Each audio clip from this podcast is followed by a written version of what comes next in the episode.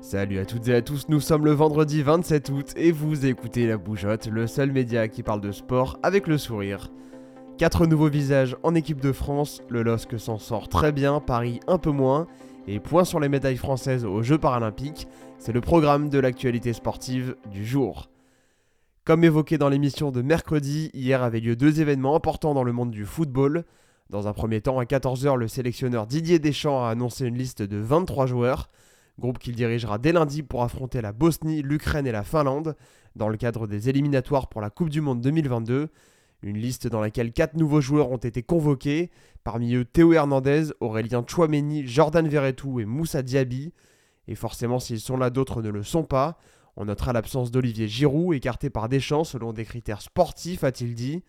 Benjamin Pavard, Lucas Hernandez, Wissam Ben Yedder ou encore Adrien Rabiot ne feront pas non plus partie du voyage pour différentes raisons. On retiendra enfin le retour de Dayo Upamecano, la présence de Jules Koundé et celle d'Anthony Martial. Place désormais à la Ligue des Champions, le tirage s'est déroulé hier soir à Istanbul. On sait donc à présent à quelle sauce le LOSC et le PSG vont être mangés. On commence par les Lillois qui s'en sont extrêmement bien sortis avec un tirage plus que favorable. Les Dogs se retrouvent ainsi avec Séville, Salzbourg et Wolfsburg dans le groupe G, de quoi leur donner des idées, d'autant que pour le moment le club pâtit dans Ligue 1. De son côté, le PSG est hérité d'un groupe relativement abordable avec Manchester City, le RB Leipzig et le Club Bruges. Pas de groupe de la mort donc pour les Parisiens qui devront tout de même rester prudents.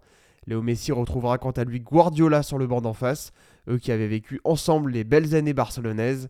Il pourrait également recroiser la route de CR7 qui semble s'approcher à grands pas de Manchester City selon les informations de plusieurs médias. Dans les autres groupes, le Real retrouve l'Inter, le Bayern devra faire avec le Barça, et Chelsea, champion en titre, sera opposé à la Juve. Cette cérémonie a par ailleurs récompensé les meilleurs joueurs et entraîneurs de la saison, Chelsea ayant été largement représenté. Thomas Tourelle a été élu meilleur entraîneur, Edouard Mendy meilleur gardien, N'Golo Kanté meilleur milieu de terrain et Jorginho meilleur joueur. Le défenseur de Manchester City, Ruben Diaz, s'est vu attribuer le titre de meilleur défenseur, tandis que l'inévitable Erling Haaland a été logiquement élu meilleur attaquant. On termine par l'actualité des athlètes français aux Jeux paralympiques. À l'heure à laquelle on se parle, les tricolores ont déjà glané 4 médailles au Japon. Alexandre Léoté s'est offert l'or en paracyclisme, Axel Bourlon l'argent en paradéveloppé couché, tout comme Hugo Didier en paranatation. Enfin, Marie Patouillet a pris une belle médaille de bronze en paracyclisme. On se retrouve lundi pour une nouvelle émission.